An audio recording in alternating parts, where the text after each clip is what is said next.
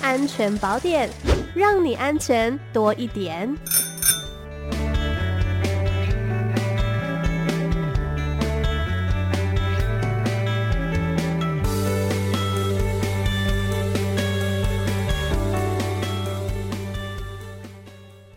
好，我们今天的安全宝典单元邀请到的是新竹市警察局妇幼警察队的徐静雯警员。你好，Hello，嘿。Hey. 静雯好，我们今天呢要来跟大家讨论的这个主题啊，我觉得是一个相当需要严肃以对的主题哦，就是所谓的性别暴力。因为性别暴力呢，对于被害人来讲都是相当不舒服，甚至是很令人恐惧的回忆哦。其中呢，性侵害更是当中相当呃严肃的一个议题。那到底发生性侵害案件的时候，应该要怎么样去应对，或者说有哪些呃小知识是可以可以让我们预防这样子的事情发生呢？那今天就要请静文来告诉大家。首先要来问一下静文哦，到底性侵害犯罪它的定义是什么呢？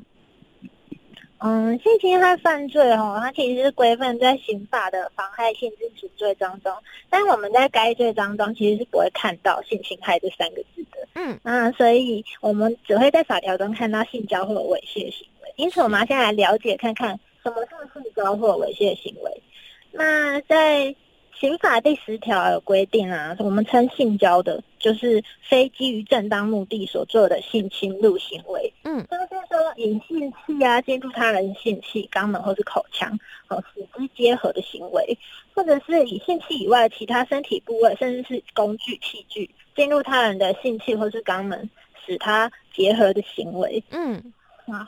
然后第二个啊，我们就要讨论一下猥亵行为。他在大法官的事件中有指出，猥亵是指啊，足以满足自己或是他人性欲的动作，侵犯他人性自由的权利。被害人有被侵犯的那种被害的感觉，是啊，这就是属于，也是属于性侵害的概念。嗯哼。那我们从《性侵害犯罪防治法》第二条第一项的规定中，我们可以看到，性侵害犯罪啊，它可以嗯。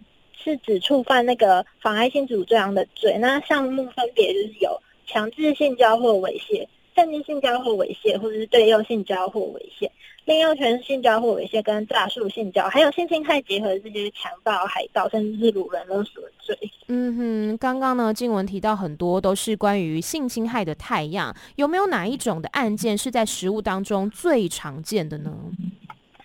嗯嗯，我们在实务中最常见的案件。其实是性趁机性交或猥亵罪啊，嗯，那顾名思义嘛，我们就是趁人家比较没有抵抗力实施的性侵害啊，例如说，嗯，酒醉不省人事的时候遭捡尸性侵，或是趁人睡着后性侵，甚至是利用那种有心啊心智障碍人士这样没有办法辨别对错的。呃，弱点，然后进行性侵，那这些都是属于趁机性交的范畴。嗯，那但我在这边比较想特别提到的是第二类多的案件类型啊，是属于对幼性侵害的案件。是，那很多人看到幼啊，就会想到说啊是幼童，又等于是未成年人，那就会想说是十八岁以下的人们。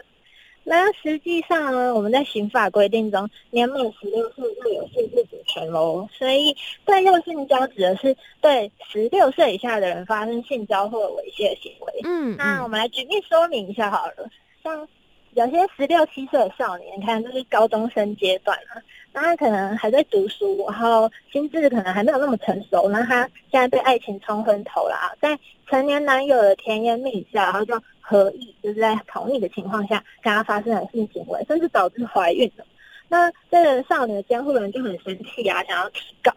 那在警方疑问之下啊，就确定少女说她是呃自己合意，就是她同意的情况下跟对方发生性行为，而且她也不想要对对方提出性侵害告诉。那我们这个案件其实就不属于性侵害案件哦。嗯哼。那这边可能涉及其他的刑法，我们就不做讨论。嗯。那。第二种案例就是，可能十四岁以上未满十六岁的人，他同意与成年的人发生性行为，然后家长发现后提告了，对，那这就是属于对幼性交的案件了。嗯哼，对。那我们刚刚讨论的这两个案例啊，它都是建立在被害人是合意，就是他同意的情况下发生的性行为。那只要是不同意，不同意的情况下发生的性行为，那就全部都是属于犯罪行为，就是属于性侵害案件，就没有受年年龄的限制了。嗯，了解。所以其实呃，发生性行为这件事情呢，呃。要考虑的层面很多啦。那刚刚讲到说合意嘛，嗯、然后还有年龄等等的。那么在真实的这个性侵害案件当中，加害人是以熟人居多，还是以陌生人居多呢？嗯，这这部分真的是以熟人比较多，嗯、但是也是有陌生人性侵害就是猥亵的案件。对，因此我们面对任何人呢、啊，我们都要提高警觉性，要有被害的风险。嗯，没错。那假设说，哎，真的是不幸遇到了这样子的性侵害案件的话，当下我们应该是要怎么样来应对呢？嗯，我们可以在安全没有呃顾虑的情况下，或者是你现在真的有空，可以立刻拨打一一零的话，那我们都建议立刻原地拨打一一零报警，请警察就是到场协助。那如果真的当案件发生后有需要的话，我们也会请社工在旁协助。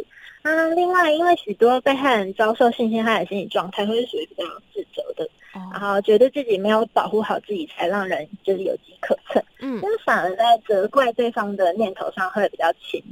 好，所以从案件发生啊，到消化情绪，再到站出来为自己发声，寻求法律协助，这段时长就是会因人而异，久一点的可能要三个月甚至半年以上。嗯，但是这边要提醒大家，就是性侵害案件多数属于密室犯罪，就是只有被害人跟加害者两个人而已。是，那现场的物证啊、身体的迹证，甚至是监视器的画面，我们都会随着时间流逝而被被抹去的越多。因此，还是要提醒大家，如果真的不幸发生性侵案件的话，一定要先去医院验伤采证。案发后七日内都有机会采集得到身体上的迹证。当然，案发后越快去验伤采集到迹证的机会就越大。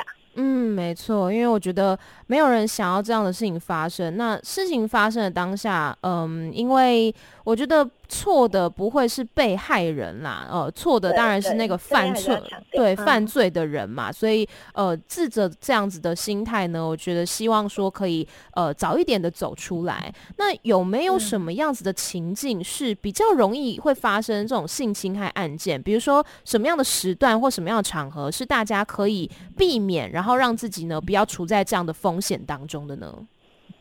嗯、呃，在凌晨三月时分，或是我们行走在比较偏僻的暗巷，真的会比较容易发生随机的陌生人性侵害案件。嗯，那这些时间跟场合，因为它比较偏僻嘛，没有人，然后即使你大声尖叫，也不一定有人可以听见。对，甚至是监视器的设备可能也会比较不足，因此行走在外的时候，可以不时查看身后有没有人跟踪啊。嗯，或者是就是如果你觉得有一。就是有的话，也千万不要觉得是自己多虑了，就是立刻前往人多的地方啊，报警，并且就是警方陪同，看你要回家还是去哪里，或者是致电请家人来接，就是一定要有一些被害危机意识，去避免让自己身在这些情境中。对啊，在这边还是要强调，就是不是只有这个地方才会发生性侵害案件哦。前面有提到，熟人犯案的性侵害案件还是最多的。嗯，所以在和朋友饮酒娱乐啊，甚至一定要控制好自己的酒量，要节制饮酒，就是也要注意离开视线的食物、饮料，不要再饮用了，避免遭到下药。嗯，也不要以为这样女生会被害哦，男性的被害人也是有的。是，不要以为自己是男生就疏忽大意。